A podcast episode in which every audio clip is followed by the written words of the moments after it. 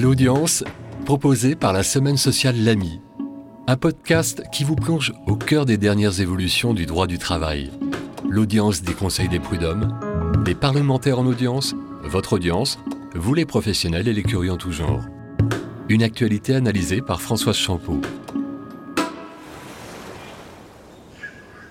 Mayotte, année 2015. Un pharmacien s'inquiète du climat d'insécurité qui règne sur l'île. Il décide d'équiper sa pharmacie de cinq caméras.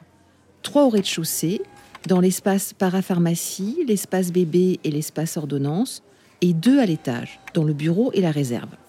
L'objectif n'est pas de surveiller les salariés, mais d'assurer la sécurité des personnes et des biens, conformément à une loi de janvier 1995 sur l'utilisation de la vidéosurveillance dans les lieux particulièrement exposés au risque d'agression et de vol. Il se trouve que quelques temps plus tard, le visionnage des bandes vidéo permet de voir distinctement une caissière saisir une quantité de produits inférieure à ceux réellement vendus et vendre des produits à un prix inférieur au prix de vente. Sur la base de ces enregistrements, la salariée est licenciée pour faute grave. La caissière riposte et saisit le juge. Mais pour la cour d'appel, le licenciement est parfaitement fondé. La salariée forme alors un pourvoi en cassation et soutient que l'employeur ne pouvait produire en justice ces vidéos, car ce mode de preuve était illicite. Pourquoi? D'abord parce que les salariés n'avaient pas été individuellement informés de cette surveillance, ensuite parce que le comité d'entreprise, aujourd'hui le CSE, n'avait pas davantage été consulté. La salariée se base ici sur une jurisprudence bien connue qui exige de l'employeur loyauté et transparence. En clair, s'il veut surveiller ses salariés, il doit les informer et consulter les instances représentatives du personnel. Il doit aussi appliquer les principes applicables à la loi informatique et liberté et au RGPD. Quelle est la finalité du dispositif, la durée de conservation des enregistrements, comment assure-t-il sécurité et confidentialité des informations? Mais écoutez la suite.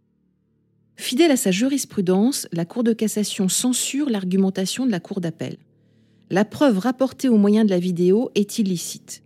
Pour autant, et c'est là où les choses se corsent, le licenciement de la salariée est-il infondé? Peut-elle gagner? Sur ce point, la Cour de cassation ne répond pas, mais fournit à la Cour d'appel de renvoi un mode d'emploi. Les juges du fond devront, je cite, procéder à un contrôle de proportionnalité entre droit à la preuve et droit au respect de la vie personnelle. Ce raisonnement, vous le connaissez. Nous l'avons exposé dans Facebook Un ami de trop, notre podcast numéro 3. Il est issu de la Cour européenne des droits de l'homme. Une preuve illicite n'est pas systématiquement écartée par le juge.